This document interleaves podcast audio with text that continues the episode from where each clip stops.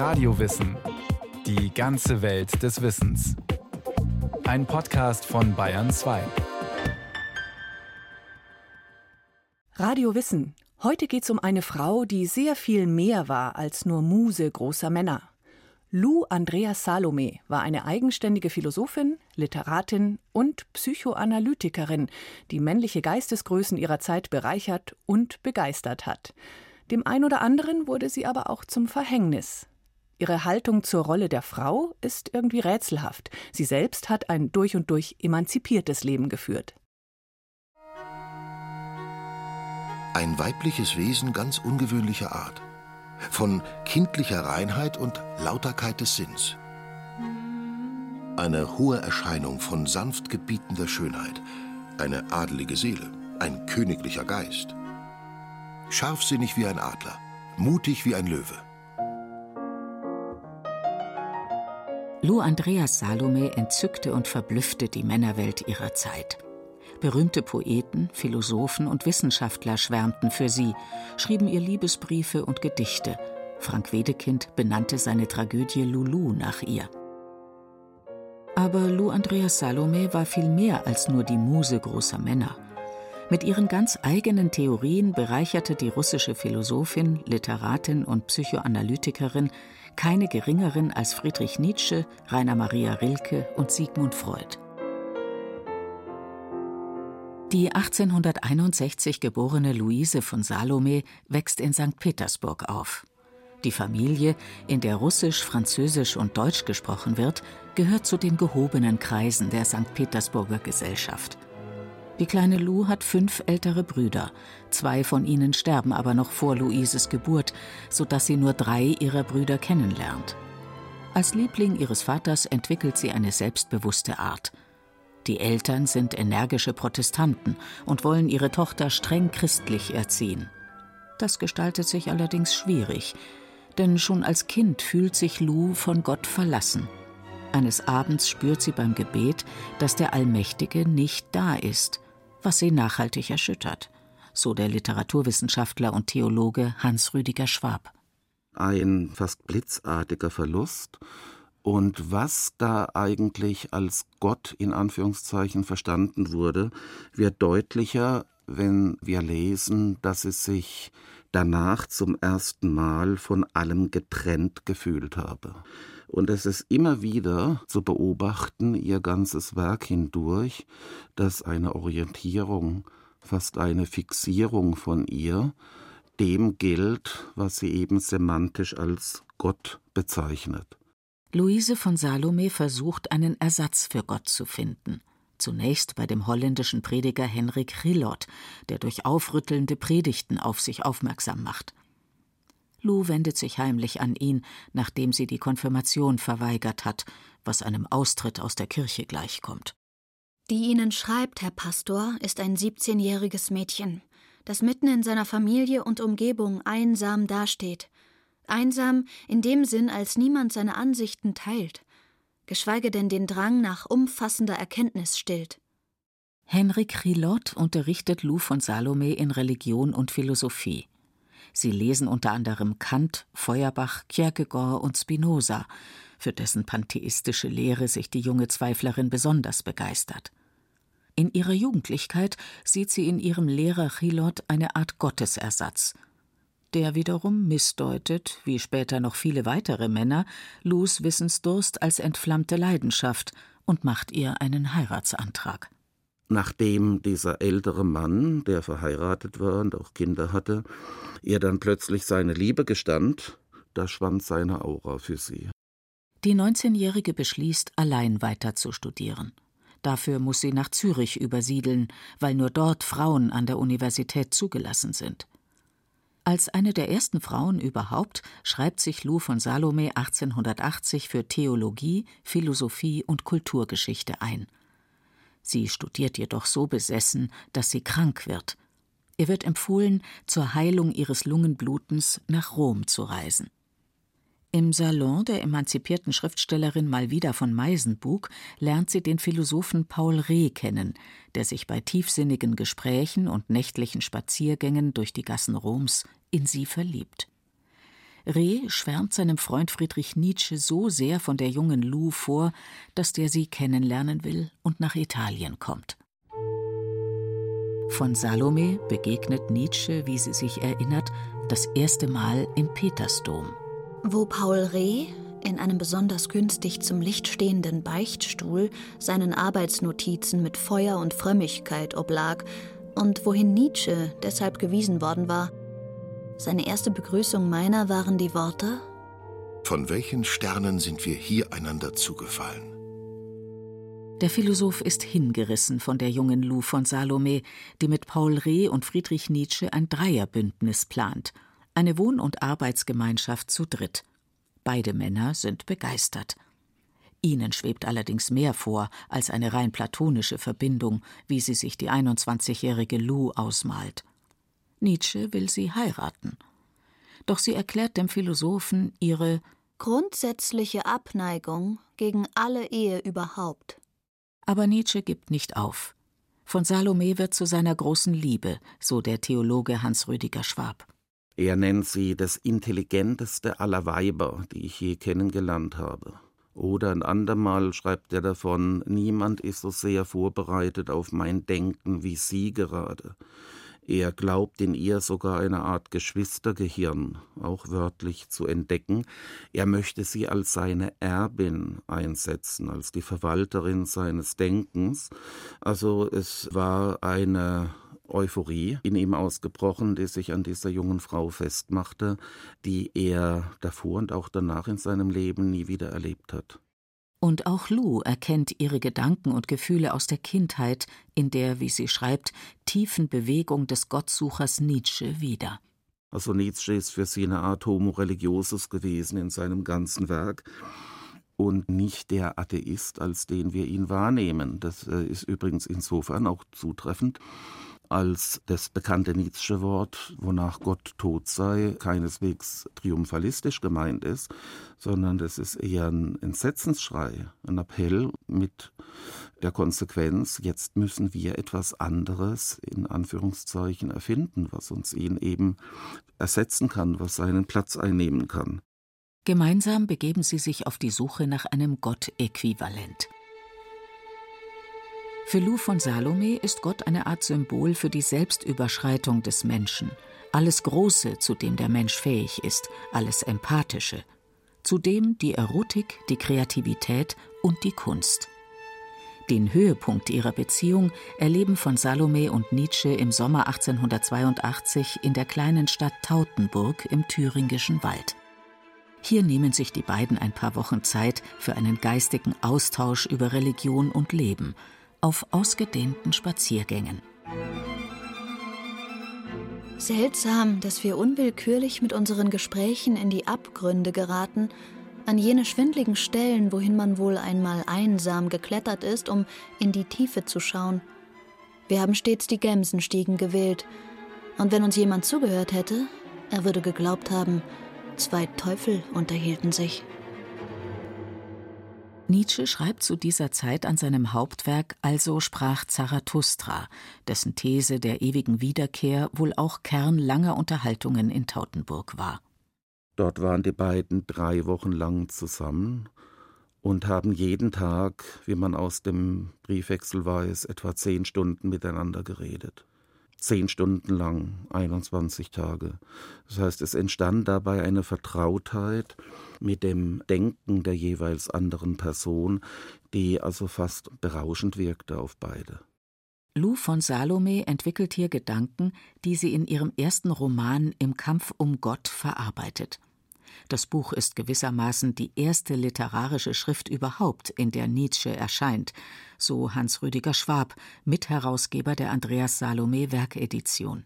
In dem Luise von Salome ein kleines Heft auswertet mit Gedanken, die sie niederschrieb und Nietzsche zeigte, der die teilweise ergänzte oder auch korrigierte. Und etwa 20 solcher Gedanken sind in diesen Roman eingelassen. Also ich kann einige vielleicht mal zitieren. Je nichtiger das Leben, desto größer der Mensch, der es zu adeln weiß. Oder einmal heißt es im Abschied lieben wir am meisten.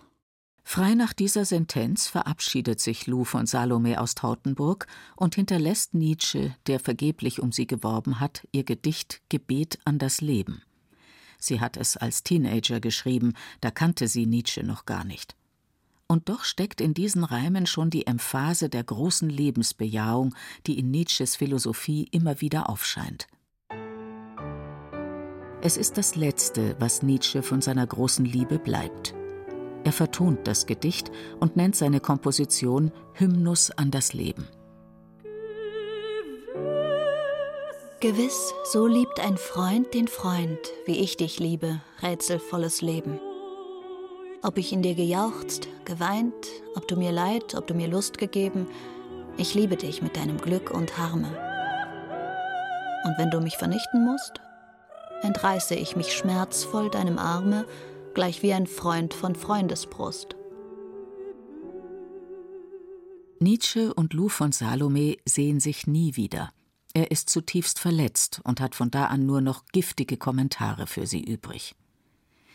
Zwei Heiratsanträge von Nietzsche und ein paar weitere hat sie schon abgelehnt, als von Salome 25 Jahre alt ist. Die großgewachsene, natürliche junge Frau mit lockigem braunem Haar, sanften Gesichtszügen, vollen Lippen und klugen Augen ist eine beeindruckende Erscheinung. Aber auch ihre geistigen Qualitäten bezaubern. Ein Mann ist derart hingerissen, dass er eine Heirat mit ihr quasi erzwingt. In ihrem Lebensrückblick schreibt von Salome über die Verlobung mit Friedrich Karl Andreas ein kurzes, schweres Taschenmesser hatte auf dem Tisch gelegen, an dem wir uns gegenüber saßen. Mit einer ruhigen Bewegung hatte er danach gegriffen und es sich in die Brust gestoßen. Er wusste nicht anders, wie er sie überreden kann. Sie hat halt dann das Zugeständnis gemacht. Sie hat zwar gesagt, ich heirate dich zwar, aber wir werden nicht miteinander ins Bett gehen. Sondern sie hat sich von der Kraft dieser Persönlichkeit, man könnte auch sagen, in diese Ecke drängen lassen. Sie hat kapituliert. So Ursula Welsch, Herausgeberin der Werkedition von Lou Andreas Salome. Über ihren Ehemann kommt sie zur Literatur. Mit ihm bewegt sie sich in avantgardistischen Theaterkreisen in Berlin, lernt Gerhard Hauptmann und das Werk von Henrik Ibsen kennen und begeistert sich für den Naturalismus. Andreas Salome schreibt Arthur Schnitzler und wird bald auch in den Wiener Literatenkreisen als Kennerin Nietzsches und Gerhard Hauptmanns hofiert und als Rezensentin geschätzt. Sie beginnt eine schriftstellerische Karriere. In ihren Romanen und Novellen dekliniert sie die Situation der Frau in der Moderne durch, meist im Verhältnis zum Mann, wie zum Beispiel im Band Menschenkinder. Die erste Geschichte ist eine junge Frau, die sich demütig ihrem Mann unterordnet, dabei glücklich wird, vielleicht dann auch mal ihre Zweifel hat, über Frauen, die ihren Mann in Anführungszeichen stehen im Beruf, dann den Lehrer wieder treffen, der sie motiviert hat, diesen Beruf zu ergreifen und der aber dann altmodisch, konservativ sie einfach nur wieder heiraten und in seine Sphäre ziehen will. Es gibt dann auch eine Geschichte, die man eher so als lesbische Geschichte verstehen kann. Geschichten, die leider alle nicht gut ausgehen, die in Enttäuschung, Desaster oder gar Selbstauflösung enden. Auch wenn Andreas Salome selbst ein sehr eigenständiges, emanzipiertes Leben führt, so sieht sie die Frauenbewegung kritisch was ihr Frauenrechtlerinnen wie Hedwig Dohm übel nehmen. Sie hält die Frauenbewegung eben für nicht besonders zuträglich dem Frausein, weil sie sagt, die Frau braucht dieses äußere Leben nicht, sie braucht das Berufsleben nicht, denn dadurch verausgabt sie sich in Dingen, die ihr nicht wirklich liegen. Damit verbraucht sie sich. Und ihre These ist, die Frau ruht in sich selber, ist sich selber genug, nimmt alle Anregungen, die von außen kommen, in sich auf. Dann auch der Frau ist das Mütterlichsein einfach wie die zweite Natur. Egal, ob sie selber Kinder hat oder nicht. Auch das künstlerische Schaffen sehr nah am Kindergebären ist. Rainer Maria Rilke liest Jesus der Jude von Lou Andreas Salome und will sie daraufhin unbedingt kennenlernen. Ich bin mit ein paar Rosen in der Hand in der Stadt und dem Anfange des englischen Gartens herumgewandert um ihnen die Rosen zu schenken. Ja, statt sie an der Tür mit dem goldenen Schlüssel abzugeben, trug ich sie mit mir herum, zitternd vor lauter Willen, ihnen irgendwo zu begegnen. Lou Andreas Salome, die bisher vielen Männern widerstanden hat, lässt sich auf den 21-jährigen Rilke ein, obwohl oder vielleicht gerade weil er 15 Jahre jünger ist. 1897 verbringen beide ein paar Sommermonate in Wolfratshausen. Vermutlich macht Andreas Salome mit Rilke ihre erste sexuelle Erfahrung. Der junge Dichter glaubt fest daran. Ob Andreas Salome so verliebt war wie Rilke, weiß man nicht, aber ihr gefiel eine ihm entsprechende, unantastbar zarte Herrenhaftigkeit. Rilke schreibt in Wolfratshausen an Salome unter anderem diese Zeilen. Aus allem Schönen gehst du mir entgegen. Mein Frühlingswind, du Du mein Sommerregen, du meine Juninacht mit tausend Wegen, auf denen kein geweihter Schritt vor mir. Ich bin in dir. Und Lou scheint es ähnlich zu sehen. Dutzende Jahre später schreibt sie in ihrem Lebensrückblick War ich jahrelang deine Frau, so deshalb, weil du mir das erstmalig Wirkliche gewesen bist. Andreas Salome empfiehlt Rilke, der bis dato René Maria Rilke heißt, sich Rainer zu nennen, was er glatt befolgt. Seine Lyrik findet sie zu exaltiert. Am Anfang fand sie alles, also diese ganzen Gedichte viel zu schwärmerisch, zu kitschig, einfach nicht künstlerisch genug. Und hat sicherlich, so geht die Pharma, etliches vernichtet damals, was die Forschung heute gerne kennen würde. Sie hat sicher seinen künstlerischen Stil mitgeprägt. Er hat ja immer wieder um Worte gerungen. Was am Anfang Diskussion über Form ist, wird später immer mehr ein Gespräch über Rilkes Arbeitsschwierigkeiten. Andreas Salome versucht, ihm den Blick für das Einfache, das Kreatürliche zu öffnen – Sie selbst läuft gern und bei jedem Wetter barfuß, hat sich des Korsetts entledigt, trägt lockere Reformkleider, begibt sich wohl manchmal sogar nackt in die Natur und ernährt sich vegetarisch. Sie glaubt fest daran, dass man durch Demut der Natur gegenüber dem Kern des Lebens und damit allem künstlerischen Schaffen näher kommt. Zweimal reist sie mit Rilke in ihre Heimat, nach Russland – bei der zweiten Reise werden Andreas Salome die psychischen Störungen des Dichters allerdings zu massiv. Sie distanziert sich und empfiehlt Rilke, mit sich allein zu sein. Während er untröstlich ist, wirkt in Andreas Salome die Reise in ihre Kindheit nach. Sie schreibt über die Wolga Bist du auch fern, ich schaue dich doch an. Bist du auch fern, mir bleibst du doch gegeben als eine Gegenwart, die nichts verlöschen kann. Wie eine Landschaft liegst du um mein Leben. Gleich fiel das nicht auf dir mein Blick, dann ruht, was ich auch lebe, muss mich zu dir leiten. Stets lande ich aus tiefer Traumesflut an deinen ungeheuren Einsamkeiten. Rilke lässt seine große Liebe zwei Jahre in Ruhe und nimmt erst 1903 wieder brieflichen Kontakt auf. Ihre Korrespondenz wird bis zu Rilkes Tod anhalten. Hans Rüdiger Schwab nach ihrer Trennung war sie die begleitende Mutter für ihn. Der Briefwechsel zwischen Rilke und ihr, der zählt zu dem stärksten, was ich empfehlen würde. Da gibt es diese fürchterlichen Hilferufe von Rilke, der in hohem Maße lebensuntüchtig war, wie man sagen würde. Und er weiß, du kannst mir helfen, liebe Lou, du bist eine, die mich versteht. Rilkes Arbeitsstörungen, aber auch schon Nietzsches Migräneanfälle und Wutausbrüche erscheinen Andreas Salome immer wieder rätselhaft. Sie kennt zwar die aktuelle Forschung zu Hysterie und Hypnose, aber erst als sie über einen Freund der Psychoanalyse begegnet, glaubt sie hier Antworten zu finden und ist beglückt. 1911 lernt sie Sigmund Freud persönlich kennen. Sie wird eine der ersten Frauen, die bei ihm studieren. Freud begegnet Lou von Salome anfangs noch kritisch, so die Biografin Ursula Welsch. Am Anfang hat er sich erstmal so ein bisschen amüsiert über ihr massives Interesse und sich jetzt tatsächlich in seine Wissenschaft hineinzubegeben und auch über dieses Selbstverständnis, also da dann ja ernst genommen zu werden. Er hat aber relativ bald dann gemerkt, wie ernst sie es meint und auch letztlich die Gedankengänge, die sie ihm gegenüber formuliert hat, gelernt ernst zu nehmen. Im Herbst 1913 beginnt Lou Andreas Salome mit ihrer analytischen Praxis und nimmt als einzige Frau an der allwöchentlichen Mittwochabendgesellschaft teil, in der ein enger Kreis um Freud neue Gedanken und Thesen diskutiert.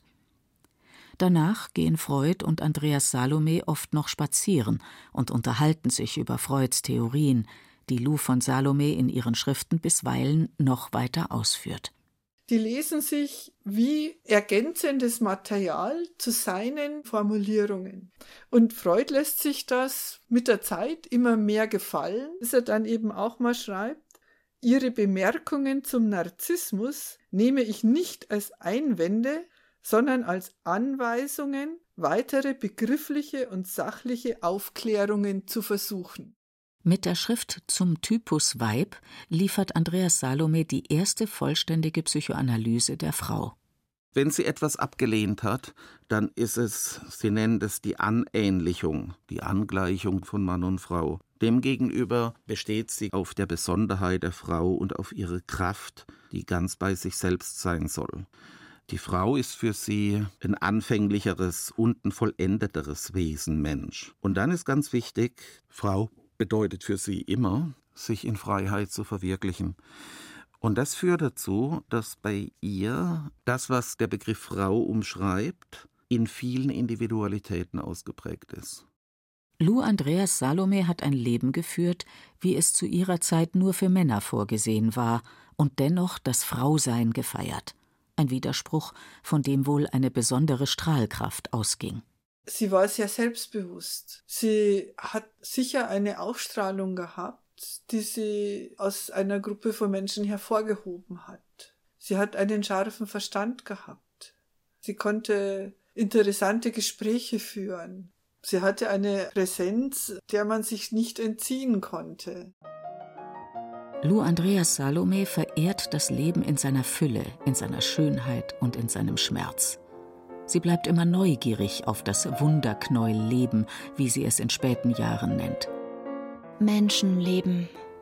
Ach, Leben überhaupt ist Dichtung. Und selber unbewusst leben wir es, Tag um Tag wie Stück um Stück. In seiner unantastbaren Ganzheit aber lebt es, dichtet es in uns. Die Dichterin der Psychoanalyse, wie Freud sie bezeichnete, wird in den 30er Jahren schwächlicher und muss sich schließlich einer schweren Krebsoperation unterziehen. Sie leidet zudem an Diabetes und auch das Herz macht nicht mehr so mit wie einst. Am 5. Februar 1937 schläft sie ein und wacht nie wieder auf.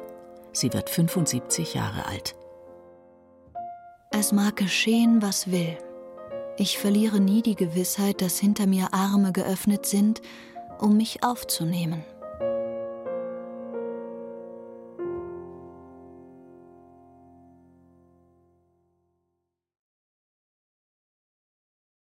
Das war Radio Wissen, ein Podcast von Bayern 2.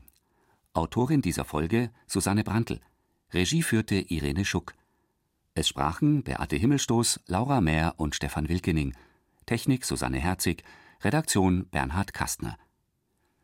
Wenn Sie keine Folge mehr verpassen wollen, abonnieren Sie Radio Wissen unter bayern2.de slash podcast und überall, wo es Podcasts gibt.